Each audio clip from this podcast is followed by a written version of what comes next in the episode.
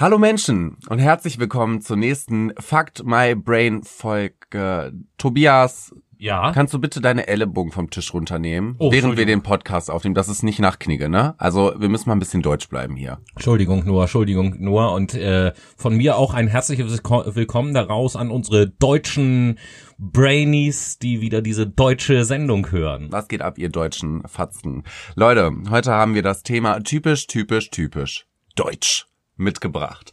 Das bedeutet, wir schauen uns äh, ein wenig an, wie die Deutschen ja in ihrer typischen Art und Weise sind, was äh, deutsche Situationen sind, deutsche Produkte auch unter anderem, aber auch generell, was so das deutsche Denken angeht. Und das wird gar nicht stereotypisch, ne? Nein, überhaupt nicht, nee. Das äh, wird super individuell, also interindividuell sogar.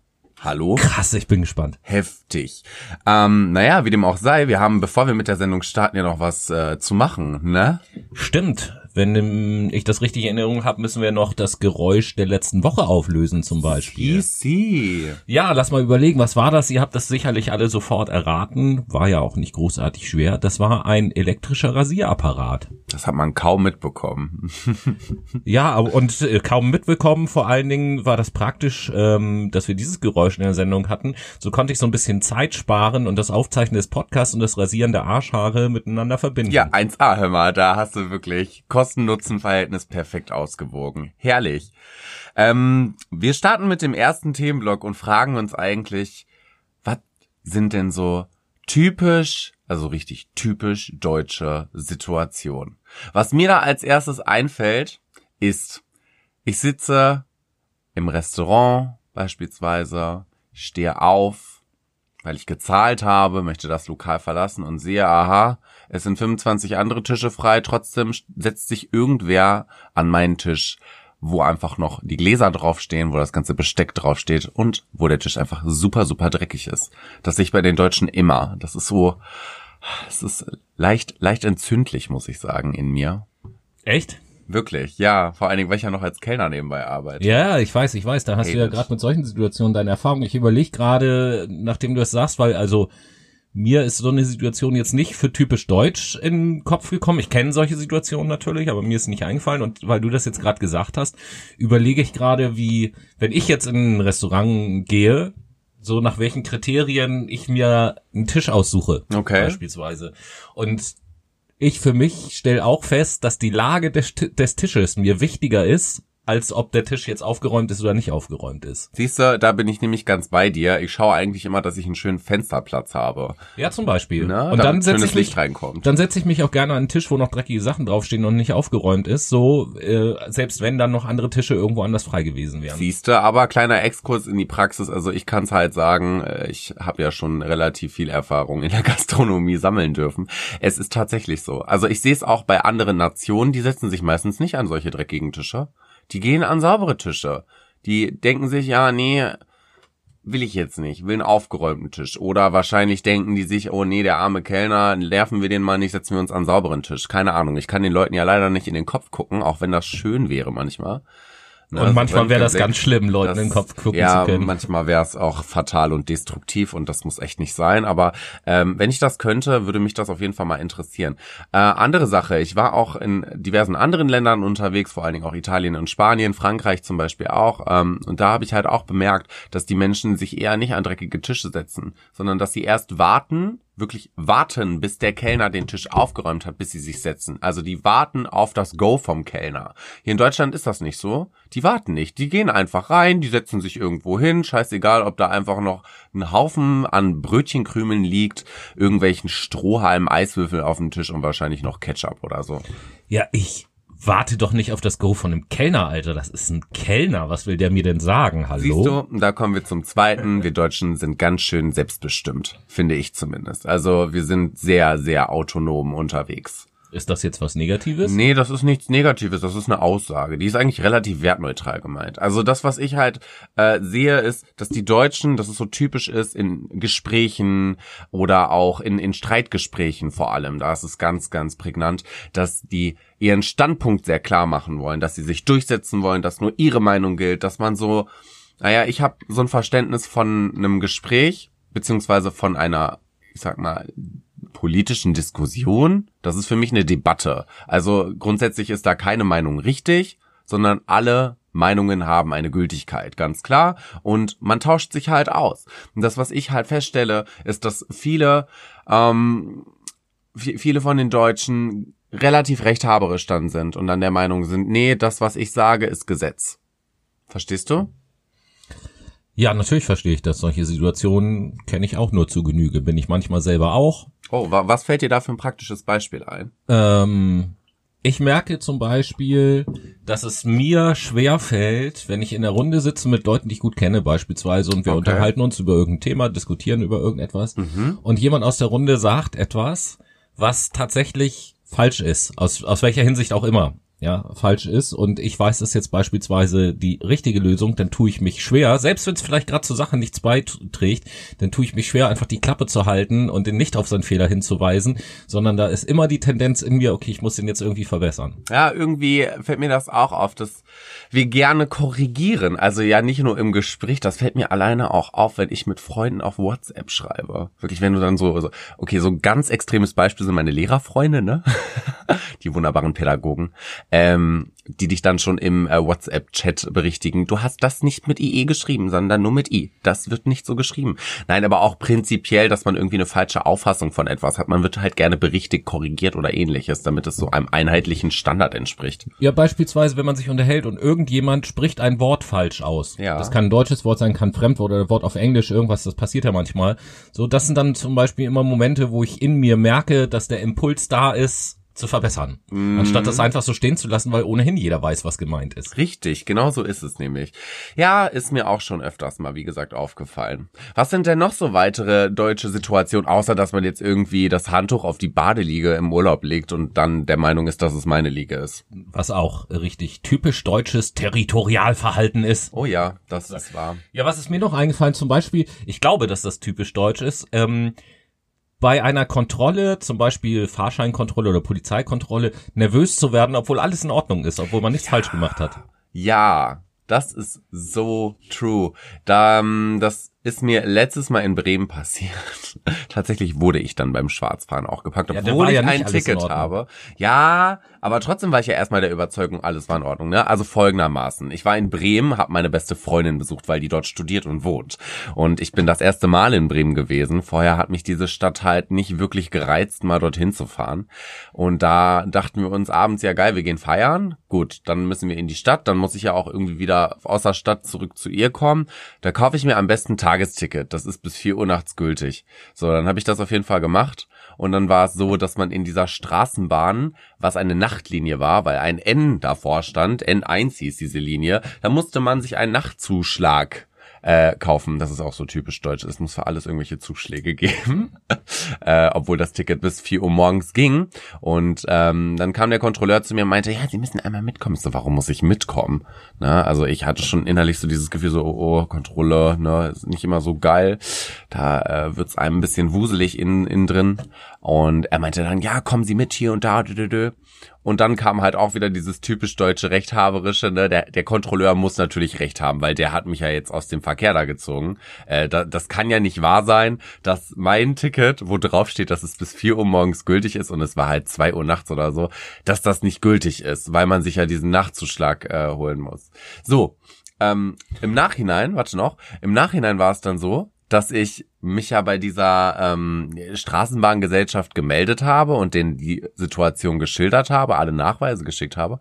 Und es ist einfach auch so deutsch gewesen. Ich habe gesagt, aus Kulanz sollen sie doch bitte das Bußgeld zurücknehmen. Da meinten sie, ja, aus Kulanz nehmen wir 50 Euro vom Bußgeld zurück, aber 10 Euro müssen sie auf jeden Fall Bearbeitungsgebühr bezahlen. Und ich dachte mir so, Dicker, wollt ihr mich verarschen? Das ist einfach so pedant letztendlich, weil ich habe ein gültiges Ticket gehabt. So, und ihr wollt trotzdem Geld haben. Ja, das ist sehr, es ist sehr, guck mal, da musst du dich schon verschlucken, verschlucken, ne? Also es ist so deutsch, da will man fast sterben. Zu dieser Geschichte fallen mir direkt noch zwei andere typische deutsche Sachen ein. Aha, hau raus. Einmal einfach nur ein Wort, wo wir gerade bei den öffentlichen Verkehrsmitteln sind beispielsweise. Du sprachst ja gerade von der Anzeige und von N1 und so weiter und so fort, ne? Ja, genau, richtig. Ich glaube, das Wort Fahrzielanzeiger ist ein, auch ein sehr deutsches Wort. Bitte was? Fahrzielanzeiger, das sind die Tafeln, die an der S-Bahn-Station oben hängen, wo steht, wann die Bahn kommt, wo die hinfährt und so weiter und so fort. Ach du Scheiße. Ich habe noch nie darüber nachgedacht, wie das heißt. Ja, Das ist das sehen. erste Mal in meinem Leben, dass mir dieses Wort begegnet. Weird. Ja, und ich halte das für ein sehr deutsches Wort. Das ist auf jeden Fall ein sehr deutsches Wort. Und- Fahrt, was, was Fahrtzielanzeiger? Ja, richtig, genau. Ach du Scheiße. Okay. Und äh, nicht nur ein deutsches Wort, weil es aus der deutschen Sprache kommt, sondern wenn man eben halt sieht, dass das Wort einfach nur ein langes Wort ist und drei Worte da drinnen stecken, die zusammengesetzt sind und damit einfach beschreiben, was dieser Gegenstand tut. Diese Herangehensweise an Worte ist eine sehr deutsche, finde ich. Hm, Leute, wenn ihr noch irgendwelche komischen deutschen Wörter kennt, könnt ihr uns ja einfach mal welche schreiben über unseren Instagram-Account. Dort heißen wir Fuck My Brain. Ihr könnt uns auch auf Twitter schreiben, dort heißen wir auch Fuck My Brain. Oder ihr schreibt uns eine E-Mail über fuckthebrain at gmail.com. Und das zweite Wort, was mir zu deiner Geschichte, und du hast es fast, äh, fast selber schon gesagt, was mir einfällt, was auch so sehr deutsch ist, ich habe mir das einfach mal unter dem Stichwort Ordnung aufgeschrieben. Hier muss alles seine Ordnung haben. Hier hat alles seinen Platz. Hier wird nichts dran gerüttelt. Egal, ob du hier bist oder nicht. Du Oberzicker.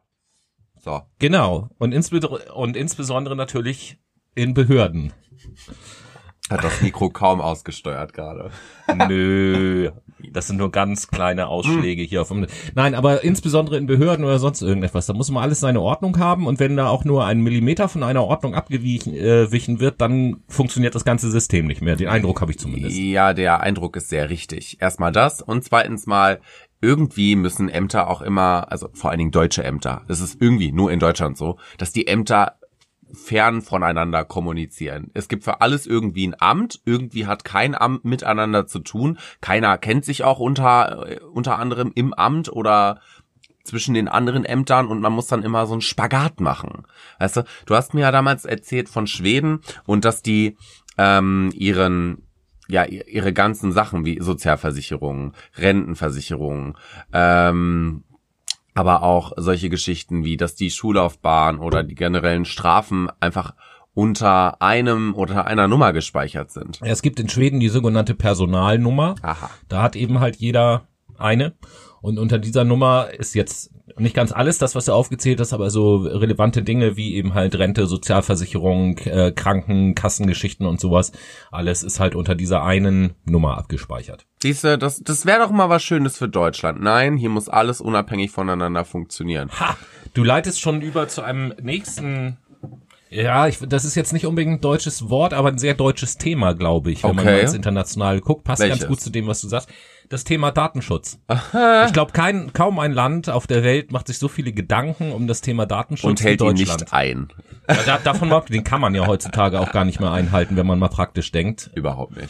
Aber äh, ich glaube, in keinem Land gibt es so viele Regelungen und Gesetze über das Thema Datenschutz wie in Deutschland. Richtig, genau so sieht es aus. Also wir haben auch für alles und jeden irgendwie ein Gesetz, bin ich der Überzeugung. Also man, man findet ja wirklich für alles irgendwie was, ne? Wenn du auf, auf Google gehst und dann mal eingibst, weiß ich nicht, äh, Bußgeldordnung für Kaugummipartikel, die auf den Boden gespuckt werden, weil man noch Mikroreste im Maul hatte, während man auf dem Boden gehustet hat oder so. Bitte nicht vergessen, dass das dann noch getrennt werden muss in vor dem 14. Lebensjahr, nach dem 14. Ja. Lebensjahr, im Erwachsenenalter, Jugendrecht, Stra Erwachsenenstrafrecht. Nein. Das ist unglaublich. Also es gibt wirklich so viel Schwachsinn hier. Man könnte das alles äh, wesentlich mehr reduzieren, aber wir sind in Deutschland, bei uns ist Bürokratie geil.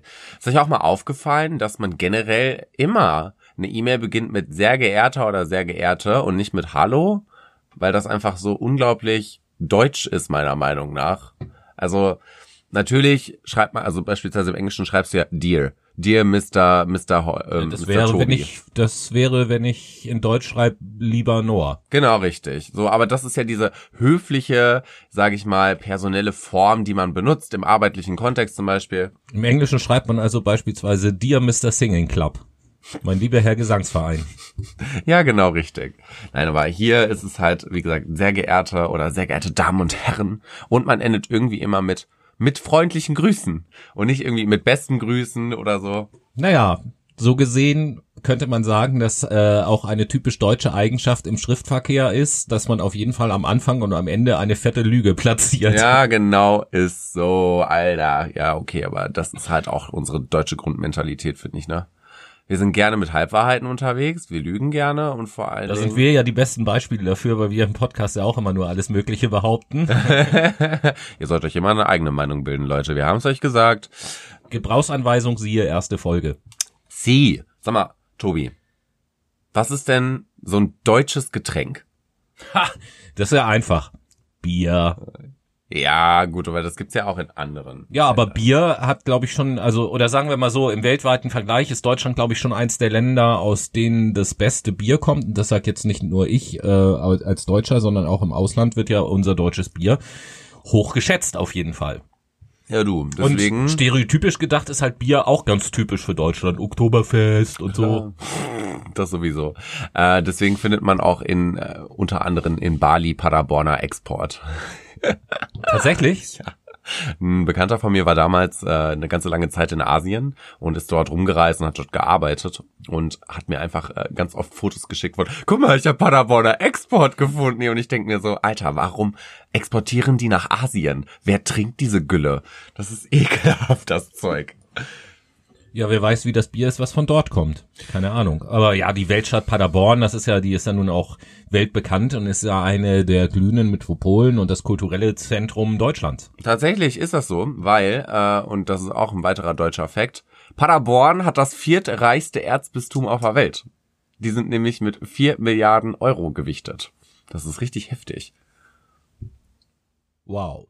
Ja, ich sag ja, typisch deutsch. Also, also für mich fällt mir zu dem, zu der, zu dem Fakt vor lauter Irrelevanz nichts ein. Herrlich.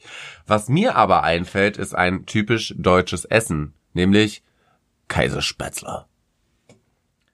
Käsespätzle, jo, okay. Typisch deutsch aus Sicht des Auslands oder typisch deutsch, weil du das als Deutscher so als typisch deutsches empfindest? Sowohl als auch, würde ich sagen. Na, ist doch auch eher eine regionale Spezialität, oder? Also ich weiß nicht, Hamburg hat mit Käsespätzle jetzt nicht so viel zu tun. Oh, da vertue dich aber mal nicht. Ich habe nicht gesagt, dass es die hier nicht gibt, aber äh, Hamburg hat damit nichts zu tun. Nee, Hamburg hat auch nichts damit zu tun. Also irgendwie hat jedes Bundesland, sage ich ja mal, seine Delikatessen, klar. Aber ich finde, das ist so repräsentativ. Man setzt ja auch irgendwie mal Bratwurst mit Deutschland gleich. Bratwurst und Bier. Frag Oh, mal einen Briten oder einen Amerikaner. Oh, ja. Na? Und ich kann da noch, also äh, wenn ich dieser Reihe logisch folge, Bratwurst sei typisch deutsch und Bier sei typisch deutsch, dann muss ja eigentlich noch typisch deutscher die Bierwurst sein.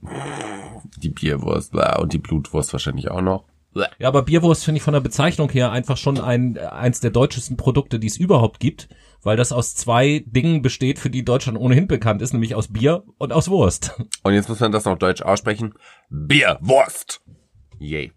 Ähm, so, was sind noch weitere typisch deutsche Produkte beispielsweise? Produkte? Oh ja. Ja, also ähm, wenn man Leute fragt, Deutsche fragt, die zum Beispiel ins Ausland ausgewandert sind, oder aber ähm, Leute fragt, die lange Zeit in Deutschland gewohnt haben und wieder in ihr Heimatland zurückgehen und dann fragt, was vermisst ihr denn an Deutschland? Mhm. Dann sagen die meisten Brot. Brot. Ja, in Deutschland gibt es hervorragendes Brot. Das ist mir jetzt gar nicht so aufgefallen. Naja, überleg mal, als wir jetzt zum Beispiel in Schweden unterwegs waren, nicht, dass das da nicht schmeckt, aber die Art und Weise, das Brot zu machen, ist schon anders. Das Brot ist ist süß, süß. in, in Schweden beispielsweise Ja. und in vielen anderen Nationen ähm, so ein Schwarzbrot oder Vollkornbrot zu finden, ist manchmal nicht so leicht. Die haben oftmals Weißbrot, die auch gut schmecken, jetzt nicht nur in Schweden, sondern auch in anderen Ländern, aber mit anderem Mhm. Brot wird's dann manchmal schon etwas schwieriger. Du meinst sowas wie Mehrkorn, Mischroggen, Weizen, Vollkorn, Landbrot mit Chiasamen Mit und extra Sesam. Chiasamen und äh, Dinkel geklöppeltem Mindfulness geknetetem Bioteig, äh, Sauerteig. In, in einer mit Körperwärme aufgewärmten Ofen gebacken, damit das auch klimaneutral ist und die Kruste knapp knackig und der Krumen saftig. That escalated quickly. Uff. Okay, ich bin der Meinung, es ist mal Zeit für ein bisschen Musik. Deswegen äh, werden wir jetzt überleiten zur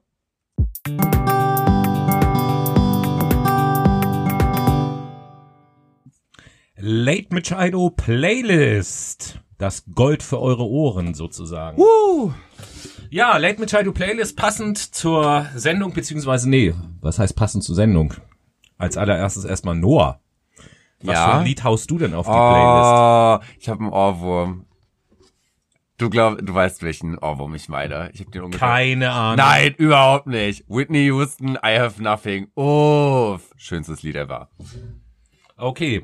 Ähm, ich bleibe natürlich auch äh, in dieser Sendung dem Titel der Sendung treu und Oh. werde heute nur deutsche Lieder auf die Playlist packen, selbstverständlich.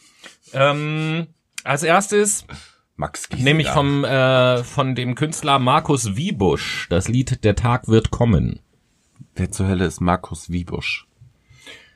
Das bleibt ein Geheimnis. Kennt man den irgendwie aus Film und Fernsehen oder was? Ja, den kennt man. Ich glaube, der ist ähm, Sänger von der Band No Angels. Catcar. Von der Äh, Band Catcar, falls du die kennst. nein. Und äh, glaube ich zumindest. Und äh, das Lied Der Tag wird kommen wurde, glaube ich, von der Welt oder so 2016, 2015 als das äh, bedeutendste Lied des Jahres eingestuft, weil sich Mhm. das mit dem Thema Homosexualität und Coming Out im Profisport beschäftigt. Und ich dachte, das macht Vincent von Sarah Connor. Naja, gut. äh, nee. Nee. Typisch deutsche Sängerin, Sarah Connor. Auch der Name schon typisch deutsch. Ja, natürlich. Na, ist ja nicht so, dass die, die war mal mit Mark Terenzi verheiratet. Warum hieß die nicht Terenzi? Auch typisch deutsch. Ja. ja, ohne Scheiß. Der ist jetzt bei den, ich glaube, bei den deutschen Chippen, der jetzt könnte man sagen. Ja, ich habe mal irgendwas im Fernsehen gesehen. Und schwenkt da seinen Bierbauch von links nach rechts über die Bühne. Das ist auch ganz geil. Vor allen Dingen, er, er steht immer zwischen solchen trainierten Männern. Und dann ist er so in der Mitte, der einfach 1,75 groß ist. Alle anderen um ihn herum sind über 1,85. Und er ist der Einzige, der nicht muskulös ist, sondern einfach irgendwie nur athletisch. So viele Details kenne ich nicht, aber ich finde es immer interessant, einem Mark Terenzi-Fan zuzuhören. Danke. Nein, ich bin ein Tough-Fan. Nein, Spaß. Ich habe das bei Tough wirklich gesehen, als ich mal so durchgesäppt habe. Auch typisch deutsch. Klatschnachrichten können wir irgendwie am besten, finde ich. Wir können den unnötigsten Schrott bedeutend machen. Ich finde, in anderen Ländern ist dieser ganze ähm, ja, Promi-Klatsch ein bisschen aufgebauschter. Da ist auch mehr mit Lügen, muss ich sagen. mm, ja, also wir lieben es schon in der äh, in den Medien Menschen zu schlachten. Das kann man, glaube ich, sagen. Oh ja, that's so true. Aber eher so auf wahren Bekenntnissen, nicht auf dieses, die und die Sängerin ist schwanger, weil man hat gesehen, sie hat einen Bauch. Dabei war sie vielleicht vor bei In-N-Out Burger und hat sich drei Burger reingepfiffen oder so. Äh, naja gut, ich würde jetzt nicht behaupten, äh, dass hier im Lande nur auf wahren Fakten basierte Meinungen sich gebildet werden. Das wäre jetzt so ein bisschen ähm, schwierig. Ich sag ja. der heutigen Zeit zu behaupten. Ich sag ja Halbwahrheiten. Also grundlegend passt das schon, aber nicht ganz. Ja. Aber Klatsch will ich mal aufgreifen, das Stichwort, was du sagtest. Klatsch. Was ich auch so als Klatsch. typisch deutsch empfinde, ist im Flugzeug. Was Wenn das Flugzeug gelandet ist, dass die Leute klatschen. Oh ja, das macht irgendwie kein anderer, muss ich sagen. Also das fällt mir auch immer auf, wenn ich nach Spanien fliege. Die ganzen Spanier, die sitzen da, denken sich, ja, ich steig jetzt aus. Und dann fangen die Deutschen an zu applaudieren oder zu klopfen und die denken sich nur, was ist mit denen? Sind die irre? Es ist wieder Zeit für mein Lieblingswort.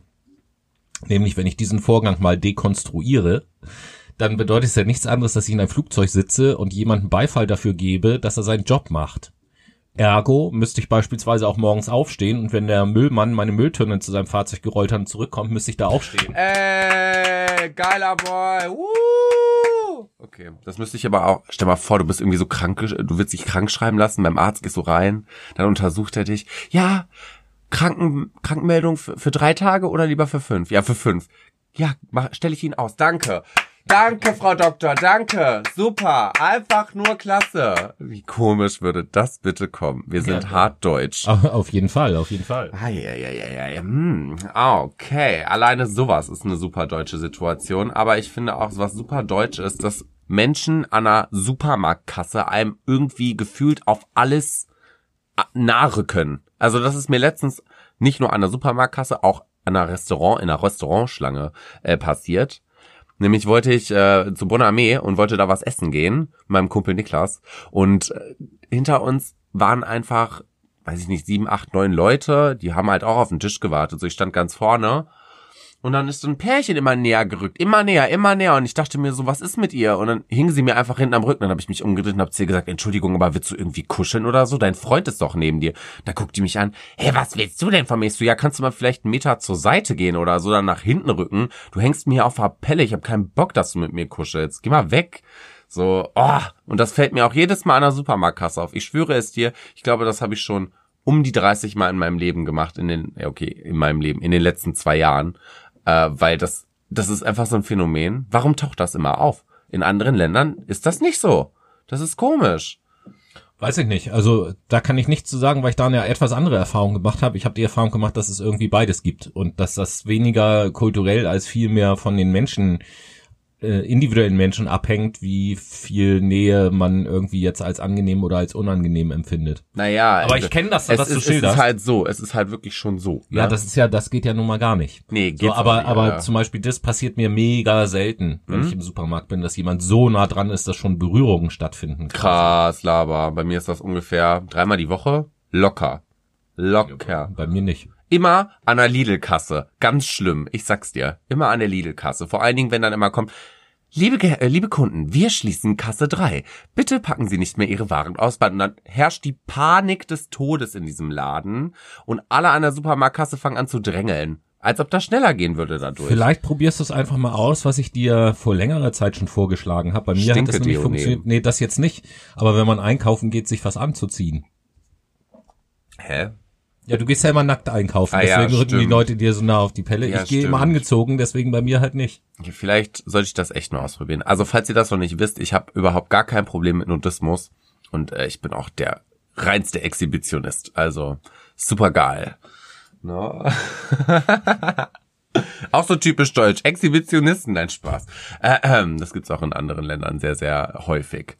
Ja. Aber was noch typisch deutsch ist, finde ich, ist das Thema Wetter. Oh. Egal welches Wetter draußen ist, ist es nie in Ordnung. Ja.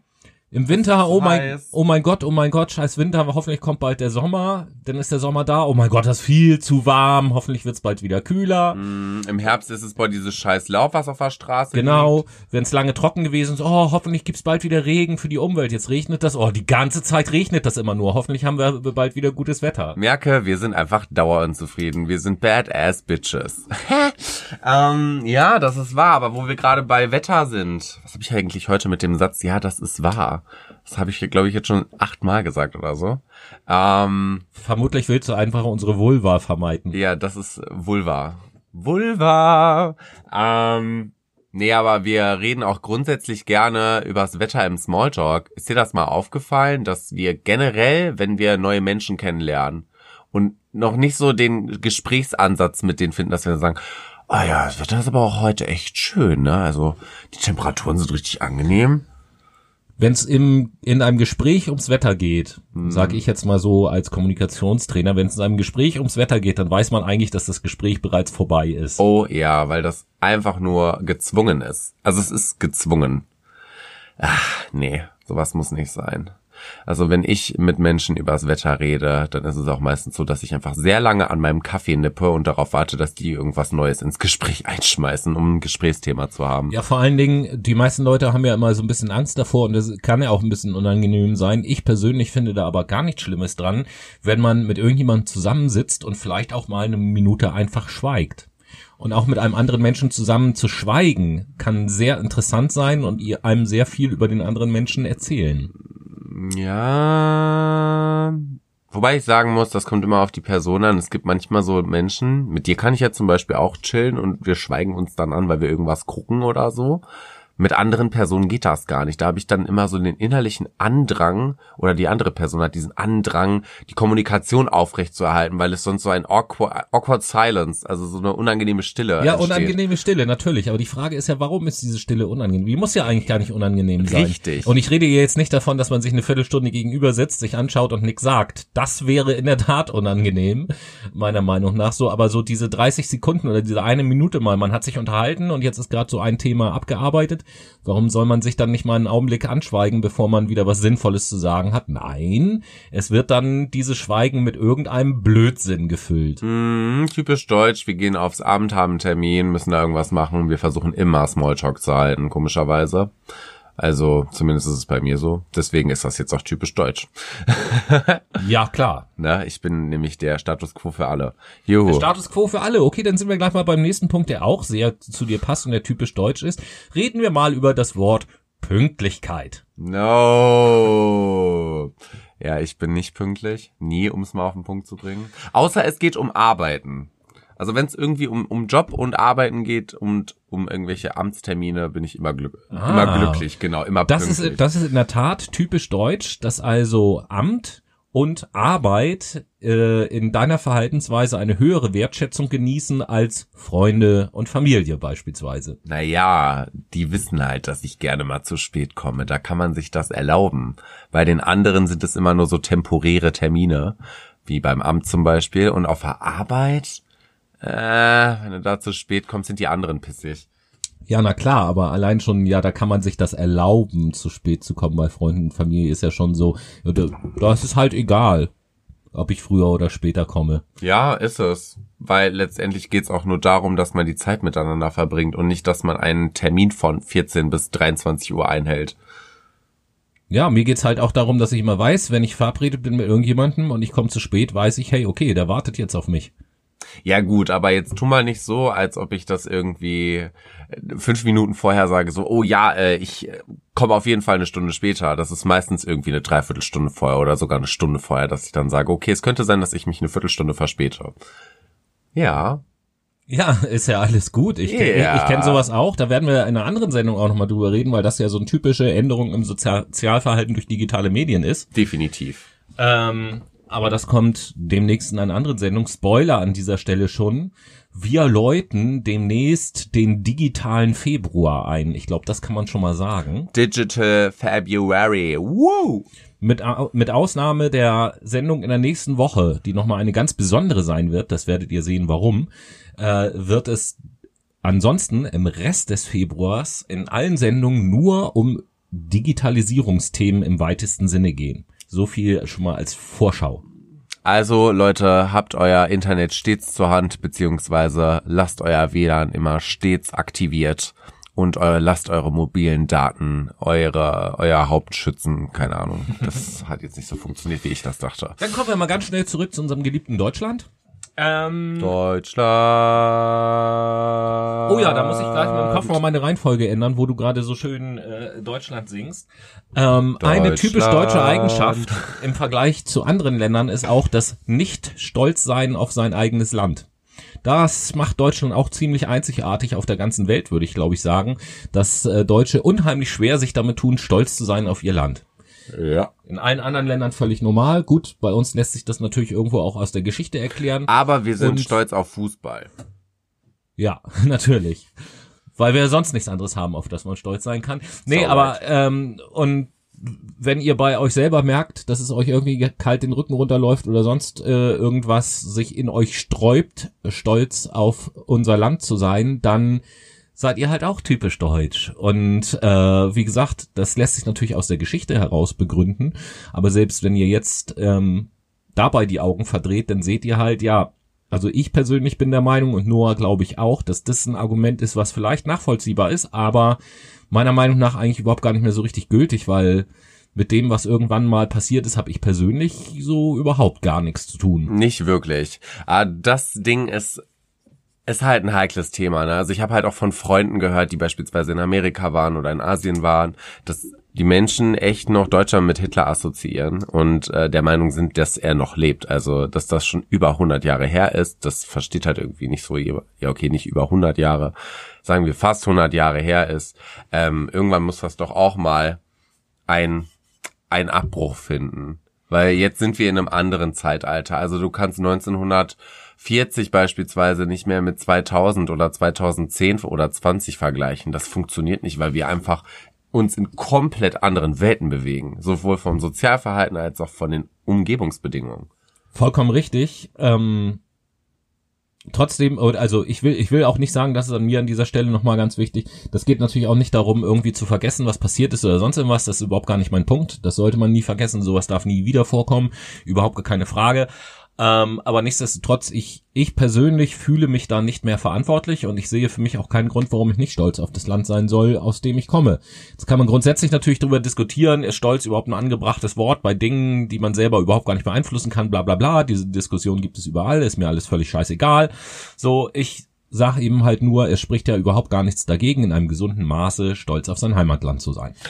Definitiv. Ähm, ich sehe das aber auch so. Wir haben aber auch leider ein Problem, nicht stolz auf unser Land zu sein, weil es beispielsweise noch ganz viele rechte Aspekte bei uns gibt. Also das sind ja teilweise klar sehr auffällige Aspekte, wie jetzt die Demos in ähm, Dresden zum Beispiel oder das Konzert im Chemnitz, aber auch unter anderem diese subtile rechte Bewegung, die wir haben. Das heißt, dass wir eine latente Ausländerfeindlichkeit haben, dass wir Menschen mit einer anderen Hautfarbe immer noch leider Gottes in einem anderen Licht sehen. Ja, das Ding ist, das gibt es ja in jedem Land. Ja, ich muss aber sagen, wir sind sehr unterschwellig, was das angeht. Andere Länder können das sehr repräsentativ zeigen die sind einfach in ihrer Meinung ganz straight und hauen das raus. Und ich finde, bei uns ist das immer so unterschwellig. Mir ist es mal passiert, und eigentlich ist das auch öfter mit der Kollegin damals passiert, wo ich noch in Paderborn gearbeitet habe.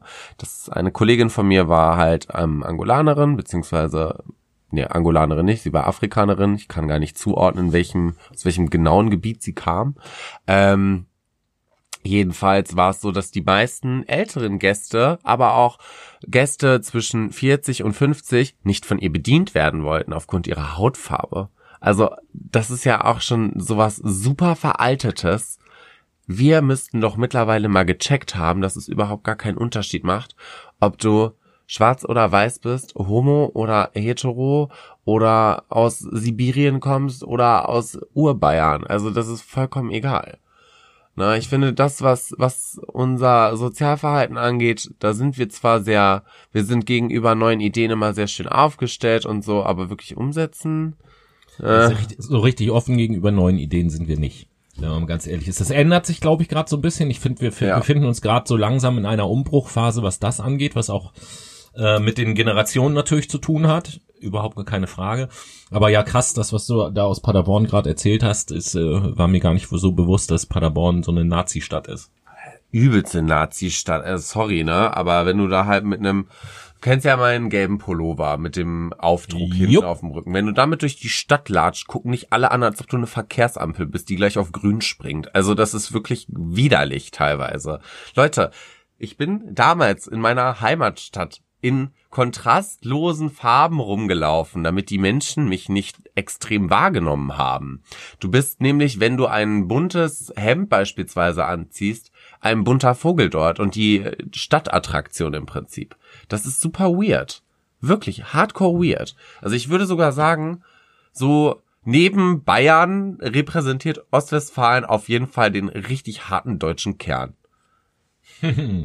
Wenn du gerade äh, von einem bunten Vogel sprichst, fällt mir noch eine Sache ein, die typisch deutsch ist. Der Papagei. Ja, natürlich der Papagei und der Kakadu, die äh, Wappentiere Deutschlands. Ja. Äh, nein, die, aber ich, ich bleib in der Natur tatsächlich.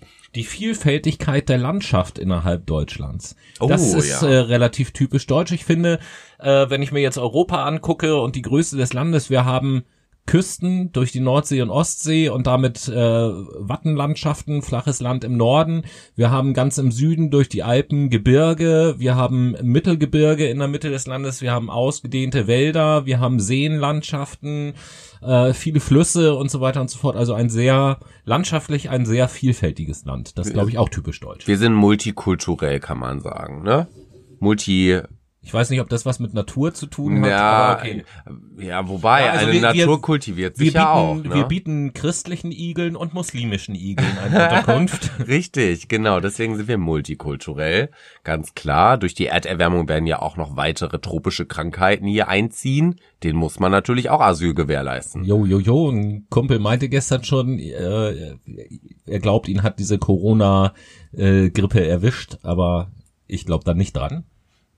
Wer jetzt Jan oder was? Mhm. Ach du Scheiße.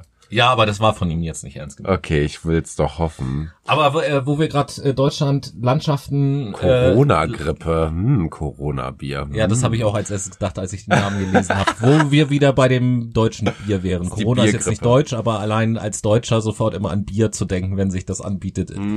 Ähm, das mit der Landschaft hat aber natürlich ja auch was mit der geografischen Lage unseres Landes zu tun und da eine weitere Besonderheit, die typisch deutsch ist, wenn ich mich jetzt nicht irre, korrigiert mich, wenn ich da falsch liege, ist Deutschland in Europa auch das Land mit den meisten Nachbarländern. Es gibt kein Land in Europa, was so viele direkt angrenzende Nachbarländer hat wie Deutschland. Echt jetzt? Echt jetzt. Auch sowas wie Ungarn?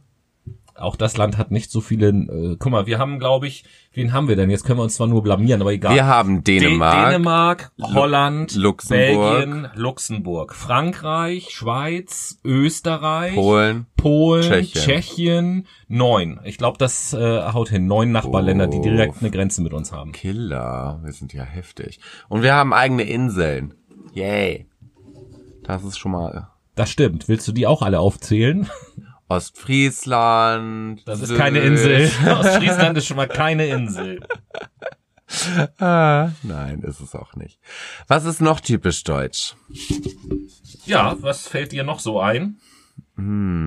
Das Tempolimit. Ah, das nicht vorhandene Tempolimit Das auf deutschen Autobahnen. ja okay. Sind wir eins der wenigen Länder auf der ganzen Welt, in denen es kein Tempolimit gibt. deswegen werden wir aber auch so hardcore gehypt von den anderen Ländern. Also die fahren gerne mit ihren Sportautos hier durch Deutschland, weil wir halt Autobahnabschnitte haben, wo du Vollgas geben darfst, ne? Das geht sogar noch einen Schritt weiter. Das Aha. gibt, so, das gibt sogar Reiseveranstalter, die im Ausland Urlaub in Deutschland anbieten mit der Hauptattraktion Autofahren auf der Autobahn. Nicht dein Ernst. Doch. Echt jetzt? Ja, Ach du Scheiße. weil man hier eben halt so schnell fahren darf. Warum zur Hölle? Ja, gut, okay. Also wird Zeit für ein Tempolimit, würde ich mal sagen. Das so ja sowieso, allein aus ökologischen Gründen schon, das haben wir aber ja an anderer Stelle ausführlich besprochen, aber Allein auch aus Mortalitätsgründen. Bei uns sterben so viele Menschen im Jahr an Autounfällen. Das ist unglaublich. Es sind, glaube ich, 300.000 Menschen an der Zahl, die alleine, war das 2018? Ich glaube, 2018 sind um die 300.000 Menschen in Autounfällen gestorben. Sinnlos.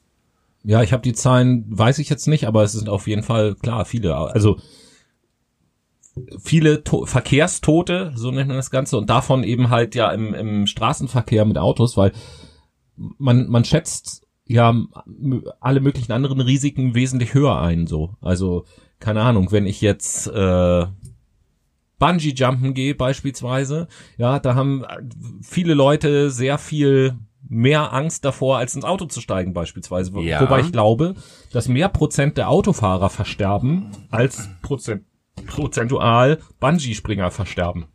Ja, das ist wahr. Äh, Vulva ist das sogar. So, jetzt hat er's gesagt. Endlich. Ähm, ja, es ist it's crazy. Aber ich bin auch der Meinung, die Zeit lässt es schon wieder zu, dass wir mal wieder eine Runde Musik reinballern. Was kommt denn jetzt? Was kommt denn jetzt? Jetzt kommt.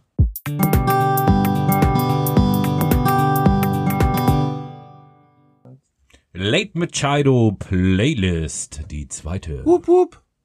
Januar, was ist dein zweiter Song? Ich habe als zweiten Song mitgebracht den Song Slide Away von dem neuen Album von Miley Cyrus.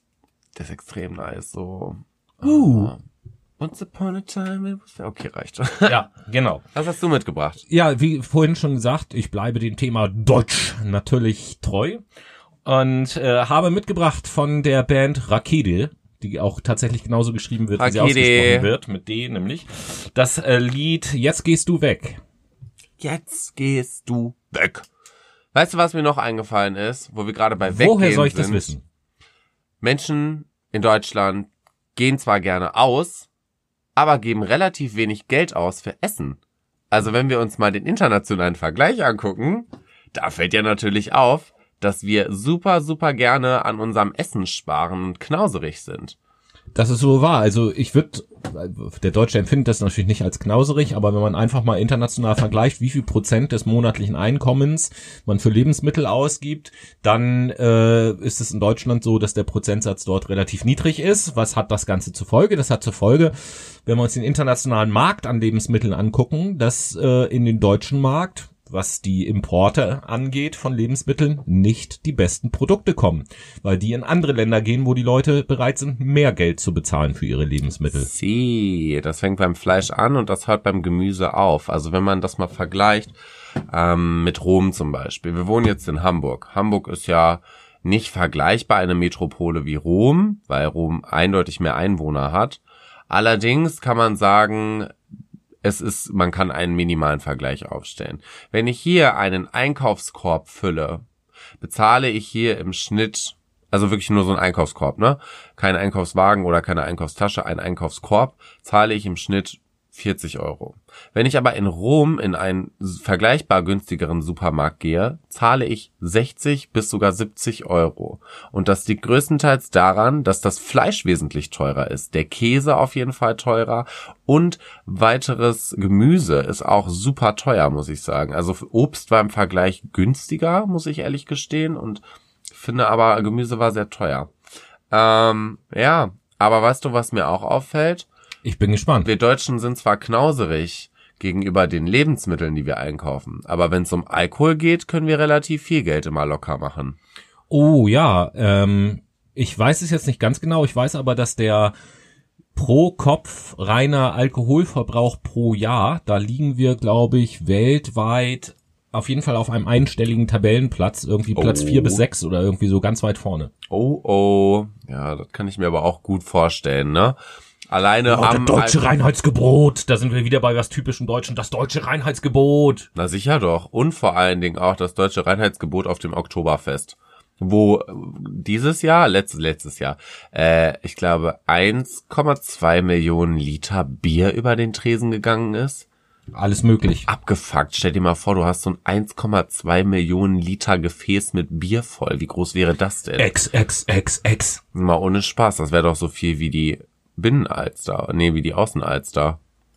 Ähm, das ist eine gute Frage. Mal sehen, ob sich herausfinden lässt, wie viel Liter Wasser sich in der Außenalster Wir vergleichen das mal. Im nächsten sag ich schon mal, dass die Deutschen auf jeden Fall mehr reisen im Durchschnitt. Wir geben ganz schön viel für Reisen aus, sowohl Flugzeugreisen als auch Reisen mit den Kreuzfahrtschiffen. Denn mittlerweile sind wir auf unserem Luxusproblem ein bisschen hängen geblieben, bin ich der Überzeugung. Also damals bin ich mit dem Auto in den Urlaub gefahren, beispielsweise 18 Stunden nach Frankreich mit meinen beiden Geschwistern und meinen beiden Eltern. Und äh, da hat es keinen gestört, da war es auch gang und gäbe. Mittlerweile fliegt man ja für jede, weiß ich nicht, fünf Kilometer mit dem Flugzeug gefühlt. Weshalb natürlich auch die Klimaerwärmung weiter steigt, ne, unter anderem. Aber wir knausern nicht, was das Reisen angeht. Außerdem macht der Deutsche im Vergleich zu anderen Kulturen wesentlich mehr Urlaub im Jahr. Das heißt, wir haben die Möglichkeit, im Sommerurlaub zu machen, im Winterurlaub zu machen, im Herbsturlaub zu machen und auch noch im Frühlingurlaub zu machen, weil wir haben auch mehr Urlaubsanspruch, würde ich sogar sagen. Ich weiß das jetzt nicht genau, aber wenn ich mir dann so die Amerikaner mal im Vergleich nehme und mal die Spanier im Vergleich nehme und mal die Italiener und mal die Schweden, aber die Schweden sind ganz gleich mit uns, ne? Ich glaube, die haben sogar ein bisschen mehr, haben die mehr Urlaub als wir? Ah, das weiß ich jetzt nicht genau. Also wir sind mit Sicherheit nicht das Volk, was jetzt am allermeisten Urlaub hat, aber wir sind schon ganz vorne mit dabei. Na, Das, du. das, das stimmt schon. Und ob jetzt viel Geld für Urlaub ausgegeben wird oder nicht, das kann ich schlecht beurteilen. Was ich allerdings weiß, und äh, das ist ähm, ja erst in erster Linie ein subjektives Gefühl, aber äh, liest man halt auch immer wieder. Ich weiß nicht, wie es dir geht. Es ist eben halt cool, man merkt das ja, wenn man selber reist. Im Prinzip egal, wo man hinreist. Die Deutschen sind schon da. Man, man trifft eigentlich fast überall Ja. Deutsche, wenn man unterwegs ist, früher oder später. Ja. Oh mein Gott, das ist so, oh, what the hell? Also ich muss auch gerade gestehen, überall, wo ich schon mal war, war Deutsche. War jetzt nicht so, dass da nur die Kultur war, die auch aus dem Land oder aus der Region stammt. Es waren immer irgendwelche Deutsche. Auch wenn man so in so super kleinen Dörfern irgendwo in, in Frankreich war oder irgendwo in, in, Italien, irgendwie am Gardasee drumherum, da ist auch alles super verdeutscht, muss ich ehrlich gestehen. Also, da sind teilweise die Speisekarten auf Deutsch, das ist schon gruselig. Ja, und das ist das subjektive Gefühl, was ich meinte. Wir Deutschen sind halt überall, die Welt gehört uns, endlich. Richtig. Hast du eigentlich schon was in Erfahrung bringen können bezüglich der Außenalster? Nein, bisher noch nicht, aber ich gucke weiter. Ah, okay. Dann mache ich einfach mal weiter. Was kann man denn noch? Oh, ja. Oh, ja. Vereine. Ist euch eigentlich mal aufgefallen, dass wir in Deutschland eine mega krasse Vereinskultur haben? Wir haben super viele Vereine. Es gibt ungefähr für alles einen. Für einen Hundezüchterverein. Es gibt den Dackelverein. Dann gibt es noch den Schrebergartenverein. Es gibt den Billardverein. Es gibt den Pegelverein. Es gibt den, äh, wir binden gerne Schuhe zu, aber haben Klettverschlüsse an den Schuhen Verein. Äh, weiß ich nicht, aber, aber es, es gibt wirklich ja für alles mögliche Vereine. Schachverein, Skatverein, Kegelverein, wie du schon sagtest, Kaninchenzüchterverein, Verein, Freunde des Schlösserknackens und sowas, sowas, sowas gibt es tatsächlich. Der Fahrraddiebeverein, jetzt Ja, eingetragen. gut, das weiß ich jetzt nicht, aber also überhaupt das Vereinswesen, diese Vereinsstruktur, was damit hintersteckt und es ist ja gerade in den letzten Monaten auch wieder so ein bisschen durch die Medien gegangen, Stichwort äh, Allgemeinnützigkeit von Vereinen und so weiter und so fort wurde da ja diskutiert. Also dieses Vereinswesen scheint also auch etwas recht typisch Deutsches zu sein. Definitiv. Und vor allen Dingen kann man dadurch Steuern, äh, Steuern sparen. Muss ich auch mal sagen. Man kriegt nämlich auch einen netten Beitrag und man kann ein bisschen was von den Steuern absetzen, ne? Und Sparen ist ja wieder auch eine typisch Deu deutsche Ja, Eigenschaft. da gehen wir auf jeden Fall einander einher. Ja, Sparen ist wirklich extrem deutsch, denn wir Deutschen sparen im Schnitt mehr, als das andere Kulturen tun. Wenn wir jetzt beispielsweise mal, wir nehmen jetzt einfach mal ganz, ja, was wollte ich jetzt sagen? Das weiß ich nicht. Stereotyp die Amerikaner, das wollte ich sagen. Die Amerikaner geben zum Beispiel sehr, sehr, sehr, sehr, sehr gerne Geld aus und wirtschaften sehr gerne mit, mit ihrem Geld. Wenn wir uns die Wirtschaft in Deutschland angucken, so müssen wir gestehen, sind wir gegenüber neuen Investitionen immer ein bisschen, naja, sehr bedacht. Wir überlegen sehr stark, ob wir unser Geld für etwas investieren wollen oder ob wir es weiterhin beiseite packen, weil ein Vermögen, das beiseite gepackt wurde, ist natürlich immer zugreifbar. Unser Sicherheitsbedürfnis, was das angeht, ist also relativ hoch. Auch das lässt sich Ja. sicherlich geschichtlich erklären. Und gleichzeitig ist es aber tatsächlich so, und da kommt der zweite Faktor mit, den du gesagt hast, neue Ideen, neue Investitionsmöglichkeiten, da tun wir uns auch noch schwer damit. Äh, Und so lässt es sich auch erklären, dass ja auch heutzutage ganz, ganz viele Deutsche immer noch ihre vollgepackten Sparbücher irgendwo liegen haben, wo sie dann regelmäßig drauf sparen, wo man doch weiß, dass die Zinsen, die es auf dem Sparbuch gibt, mittlerweile deutlich niedriger sind als die jährliche Inflation. Wenn man sich das also ausrechnet, wird das Geld, was ich aufs Sparbuch lege, weniger im Laufe der Zeit. Ja. Naja, wie dem auch sei. Du konntest jetzt nichts weiteres in Erfahrung bringen, oder? Zur Alster? doch, doch. Aha, erzähl. Zur, zur Außenalster, es war ja die Frage, wie viel, wie viel Wasser sich in der Außenalster befindet. Und jetzt habe ich gelesen, die Nein, Hamburger- die Frage war, wie viel Bier passt, ob so viel Bier wie auf dem Oktoberfest verkauft wurde, in, das, in die Außenalster passt. In die Außenalster. Ja, du hast doch behauptet, dass so viel Liter Bier in der Außenalster auch an Wasser sind. Ja, genau, das Ja, war meine also ist Frage, die, ich gerade genannt habe. Wie viel Wasser in der Außenalster ist. Ja. Und das sind 3,4 Milliarden Liter. ja, also okay, ein bisschen nein. mehr. Ah, ein bisschen sehr viel mehr. Und was ist mit der Binnenalster? Ich wusste, dass die Frage kommt, warte. Die Binnenalster hat vermutlich nicht so viel im Schnitt. Wahrscheinlich so ein Drittel oder ähnliches.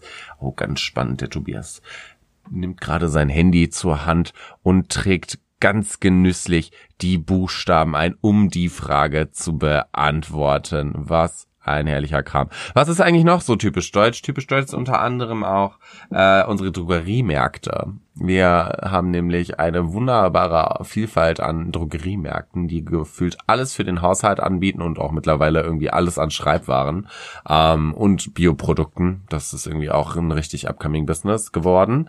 Um, weil, wenn wir uns mal andere Länder im Vergleich angucken, so sehen wir zum Beispiel, ich nehme jetzt wieder ganz stereotyp Spanien mal, dass da Drogerieprodukte wie zum Beispiel Trockenshampoo in einer äh, Apotheke verkauft werden zu einem sehr teuren Preis. In der Binnenalster, hier habe ich nur eine Kubikmeteranzahl gefunden, Mhm. befinden sich in etwa 400.000 Kubikmeter Wasser. Kubik ist hoch drei, ne? Sie. Also 400.000 mal 400.000 mal 400.000. Nein. Nee? 400.000 ist schon das Ergebnis. Ah, Ja, aber warte mal, wie war das? Du, wenn, denn wenn du das drei? dann musst du die äh, dritte Wurzel aus 400.000. Dann ziehen wir jetzt die dritte Wurzel aus Obwohl das auch- 400.000. Blödsinn ist, warte mal. Das ist, das stimmt nicht, was ich gerade erzählt habe. Weil ein Kubikmeter ist ja ein Meter mal ein Meter ein Meter. Das ist ja ein Raummaß. Ja. So, und ein Meter mal ein Meter, ein Meter, wie viel Liter Wasser passen da rein? Mehr als einer auf jeden Fall. Hm. Nämlich 1000, sind ein Kubikmeter Wasser 1000 Liter. Keine Ahnung. Also, aber es ist drei mal drei mal drei. In dem Fall. Oder? Oder vertue ich mich jetzt? Was ihr gerade nicht sehen könnt, ist, dass wir jetzt hier an unseren Handys sitzen und versuchen, das auszurechnen. Ja, ein Kubikmeter Wasser sind 1000 Liter Wasser. So, das, das, das 6,41 heißt vier, äh, D60. das, das heißt, äh, es befinden sich 400.000 Kubikmeter, ist die Außenalster groß. Mal 1000 muss ich das jetzt noch rechnen, da habe ich die Literzahl Wasser. 400.000 Kubikliter. Nein, nicht Kubikliter, Boah, ey, das nee. gibt es nicht. Also das, wir brechen das 400.000 Experiment ab. 400.000 mal 1000 heißt es. Oh, Hier, okay. rech, rechne mal aus, 400.000 mal 1000. Oh mein Gott, ey. Ja, in der Zeit kannst du ja noch so ein paar schöne deutsche Wörter nennen, oder? Sind im Übrigen 400 Millionen, wenn ich das jetzt richtig ausgerechnet habe. 400 Millionen äh, ja, das passt. Liter Wasser. Das Wo passt. warst du gerade stehen geblieben? Vereine hatten wir, äh, Worte, deutsche Deu- Worte. Deutsche Worte. Tobi, das wird deine Endrubrik. Ja, da bin ich ja, da bin ich mal geschaut. Nee, Endrubrik, zwei Sachen. Ich habe noch zwei Produkte, die typisch deutsch sind. Ja, die dann vielleicht hau noch ganz die noch schnell. raus. Das natürlich brauchen wir gar nicht lange drüber reden. Autos. Ja. In aller Welt beliebt, die deutschen Autos. Und, Mercedes-Benz. und natürlich die Kuckucksuhr. Die gibt's noch? Ja, natürlich gibt's noch Kuckucksuhren. Ja, gut, okay. Naja gut, kommen wir mal zu den deutschen Worten. Bin ich mal gespannt, was ihr auch vielleicht davon haltet. So, das sind einfach Worte, wo ich gesagt habe, aufgrund des Wortes selber oder aufgrund dessen, was das Wort beschreibt oder aufgrund der Wortzusammensetzung sehr deutsch. Zum Beispiel, was ist mir da eingefallen? Graupelschauer. Ich finde, Graupelschauer ist ein sehr typisch deutsches Wort. Kaum einer weiß genau, was Graupelschauer eigentlich sind. Und wenn man sich damit beschäftigt und das weiß, stellt man fest, oh Gott, also für jede kleine Variante im Wetter haben die Deutschen offensichtlich ihre eigene Bezeichnung. Hm. Magst du Graupelschauer? Ja, Graupelschauer ist total lecker. Siehst du, dann kommen wir gleich passend zu, zu dem nächsten Wort, was ich für sehr deutsch halte. Ja, wenn wir jetzt also draußen Graupelschauer haben, dann muss ich mich natürlich auch passend anziehen, wenn ich rausgehe. Und in dem, Zwiebellook. nee, in dem Zusammenhang fällt mir die Übergangsjacke ein. Eine Übergangsjacke, eine reine Übergangsjacke einfach. Gibt's, ist das deutsch? Typisch deutsch? Also, was bedeutet Übergangsjacke auf Englisch? Genau. Chan- Changing Jacket. Ich glaube, Weather dieses, Changing Jacket. ich glaube, dass es dieses Wort in Englisch nicht gibt. Da wird, Weather Exchanging. da wird man wahrscheinlich Jacket. zwischen Sommer- und Winterjacke unterscheiden und zwischen dünner und dicker Jacke oder warmer und, und nicht so Oder warmer Jacke. Down und äh, Baumwolljacke. irgendwie oder sowas, so wie wir das ja auch tun. Aber Übergangsjacke halte ich für relativ deutsch. Oder jetzt auch im Namen natürlich schon vorhanden, die Bundeskegelbahn. Eine Bundeskegelbahn. Das ist eine Bundeskegelbahn. Ja, natürlich. Genauso wie es auch so Bundessporthallen und sowas gibt. Es gibt eine Bundeskegelbahn. Es gibt nicht nur eine, es gibt mehrere Bundeskegelbahnen. Okay, alles klar, das reicht jetzt. Also, Das reicht, nee, jetzt reicht, jetzt reicht es mir. Ich Ich, muss- will nicht ich- mehr. Nee, ich gehe, tschüss. geh, geh mal kegeln, du. Echt. Nein, das liegt ja einfach daran, dass äh, um eine ja Bundeskegelbahn zu sein. Warum gibt's denn so eine Scheiße? Ganz einfach. Es gibt ja eine Bundesliga im Kegeln zum Beispiel. Und da ist natürlich vorgeschrieben, wie, welche Abmessungen und Eigenschaften die Bahn zu haben hat. Aha. So. Und in den Kegelregeln beispielsweise, ohne dass ich es weiß, da steht da natürlich auch drin, wie die Bahn beschaffen sein muss, aber da ist so ein bisschen Spiel drin. Und der ist bei der Bundeskegelbahn enger gesetzt, damit es vergleichbar ist. Das heißt, nicht jede Kegelbahn ist auch gleichzeitig eine Bundeskegelbahn.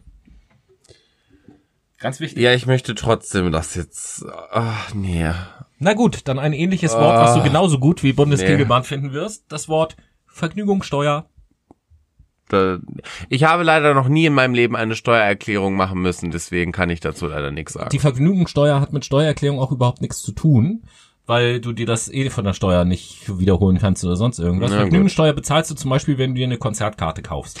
ah, als Beispiel. Aha, okay. Ja, oder eine Kinokarte. Dann Auf solche Sachen bezahlt man eine Vergnügungssteuer. Okay, das ist ersichtlich. Dann haben wir ein Wort, über das wir vorhin schon gesprochen haben. Ich nenne es nur nochmal, nämlich die Bierwurst, aber das ist im Prinzip schon abgehakt. Mhm. Äh, dann finde ich, was auch ein sehr schönes Wort ist, ist der Sachverständige. Das Ja. ist also jemand, der von einer Sache was versteht, was auch immer das für eine Sache ist. Ja, das ist also kein, kein Experte oder sowas, nein, ein Sachverständiger. In den meisten Fällen verstehen die selbst nicht mal ihre eigenen Sachen. Von daher. Der Sachverständige. Dann natürlich, und das ist ja auch in andere Sprachen übernommen worden, Kindergarten. Kindergarten. Kindergarten. Ja, Genau. im Englischen heißt es auch Kindergarten. Auch typisch deutsch. Und zwei Dinge habe ich noch. Das eine, das ist mehr so eine Gruppe von Worten. Ich habe manchmal den Eindruck, dass die Leute, die sich irgendwann an den Tisch gesetzt haben und gesagt haben, wir erfinden jetzt mal die deutsche Sprache, so ist es natürlich nicht gelaufen, aber in meiner Fantasie schon, ähm, wir finden jetzt mal die deutschen, deutsche Sprache, denen sind anscheinend irgendwann die Worte ausgegangen. Mhm. Es gibt mehrere Worte zum Beispiel, die einfach auf Zeug enden. Spielzeug, Werkzeug, als Zeug. beispielsweise Zeug. Zeug, Zeug, Zeug.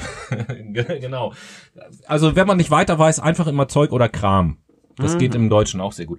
Und dann als letztes, äh, ein letztes typisch deutsches Wort, wo ich tatsächlich der Meinung bin, und Brainies äh, gerne schreibt mir, wenn ihr es irgendwie besser wisst, dass es in direkter Übersetzung keine andere Sprache gibt, in der es dieses Wort gibt. Und das ist nämlich das Wort Schadenfreude. Echt? Sehr deutsch. Ja. Krass. Also äh, ich weiß, dass in Englisch, Italienisch, Französisch und Spanisch es dieses Wort nicht gibt, sondern die, um das zu beschreiben, das deutsche Wort benutzen. Mhm. Weird. Super weird. Ja. Aber gut, ich äh, fange jetzt auch gerade schon an abzuschalten hier bei diesem Podcast. Also dieses Type Deutsche, das ist ermüdend, muss ich gestehen. Ich finde es ermüdend.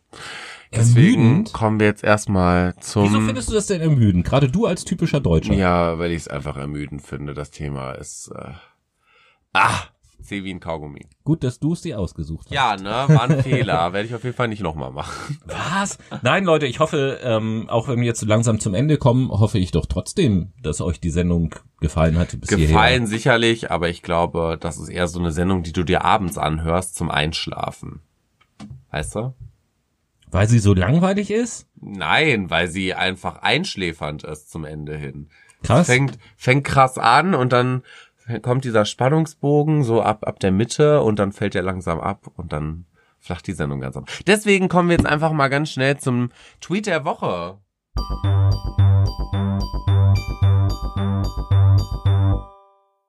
Jo, und der Tweet aus dieser Woche kommt äh, tatsächlich von einem guten Freund von mir, nämlich von dem Dennis. Ihr werdet ja äh, den Tweet auch auf unserer Twitter-Seite dann sehen können. Und äh, ist in der Tat ein sehr philosophischer Tweet auf jeden Fall, den ich aber interessant finde und wo ich einfach mal sag, Nehmt euch doch mal ein paar ruhige Minuten und denkt mal genau über diesen Tweet oder über diese Frage nach. Dennis twittert nämlich, habt ihr einen Körper oder seid ihr ein Körper? Das einfach mal sacken lassen. Hm. Na gut. Dann kommen wir direkt im Anschluss zur